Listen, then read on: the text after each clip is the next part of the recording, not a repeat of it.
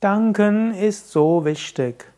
Menschen wollen immer mehr, aber es wäre wichtig, auch zufrieden zu sein mit dem, was man hat, und das geht besonders gut, wenn du dankst. Es gibt das schöne christliche Lied, das heißt Danke für diesen schönen Morgen, danke für diesen schönen Tag. Und diese Grundstimmung des Dankens kannst du machen, wenn du morgens aufwachst.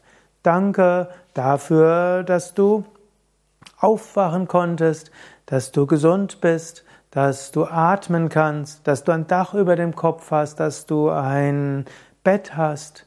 Danke vielleicht auch, dass du Gottes Gegenwart spüren kannst, dass du Zeit hast, ein Gebet zu sprechen, dass du Zeit hast zum Danken. Wenn du ins Bad gehst, danke, dass du fließend Wasser hast, dass du warmes Wasser hast. Danke dafür, dass du dich um deinen Körper kümmern kannst.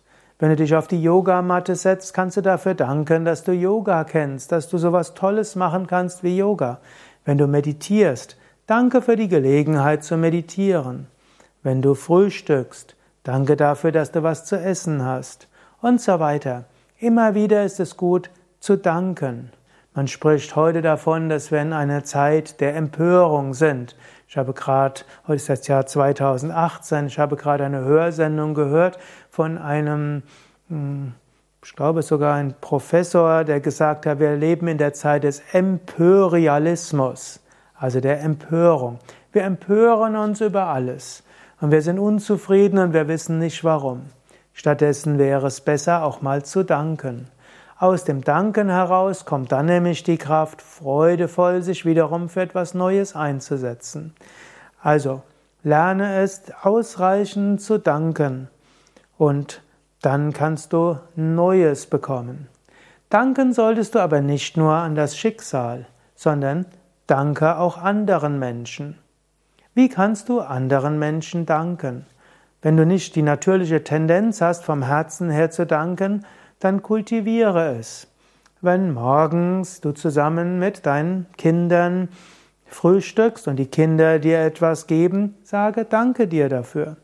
Wenn dein Mann oder deine Frau dir etwas Gutes tut, danke ihnen.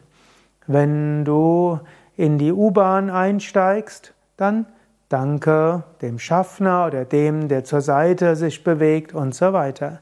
Wenn du im Geschäft etwas kaufst, Vergiss nicht zu danken und sage es nicht nur, spüre es vom Herzen, sei dankbar. Wenn du zur Arbeit gehst und dein Kollege tut dir etwas, ist es gut zu danken. Und auch wenn dir jemand, wenn dich jemand kritisiert, auch kann, dort kannst du sagen, danke für das Feedback. Du musst nicht, das muss noch nicht mal richtig sein, was der andere sagt. Du kannst danken für das Feedback.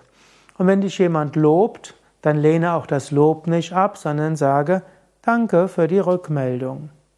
Mache es zu einer Gewohnheit zu danken.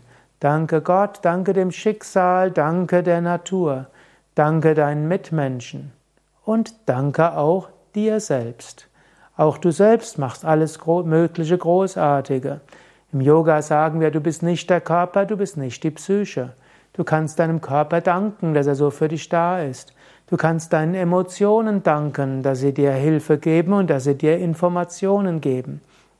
Du kannst also auch deinen Fähigkeiten danken und auch deinen Grenzen danken, weil sie dich nicht übermütig werden lassen.